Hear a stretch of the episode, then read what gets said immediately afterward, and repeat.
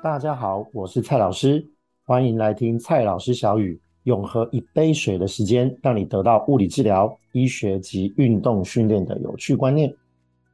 只有肥嘟嘟有事，小心粗脖子短命。那今天我们就谈谈脖子粗的问题吧。到底脖子粗对身体有什么样的影响呢？西方的研究发现，脖子粗的人容易有比较高的心血管疾病发生的风险。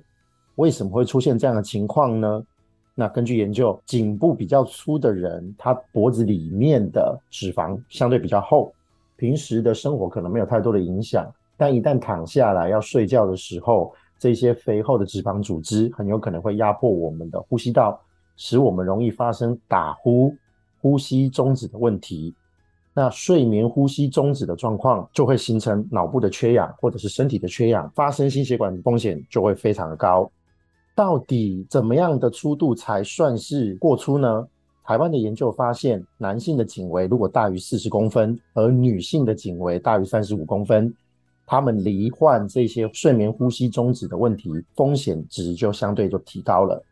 所以呢，我们虽然没有办法改变先天的脖子粗的问题，但透过运动来减少脂肪的量，又或者是确定量测我们的颈围，如果它有超过这样的数值，你就做一个合理的追踪跟监测，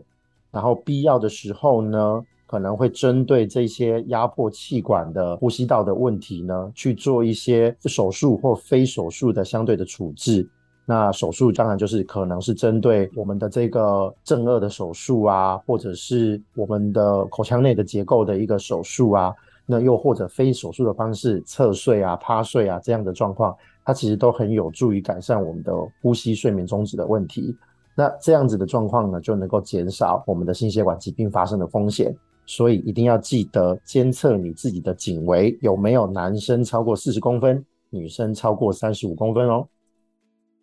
健先思齐是一个以检测作为核心价值建构的身体健康知识分享平台，欢迎你订阅追踪我们，时时刻刻学习不间断。我是蔡老师，我们下次见。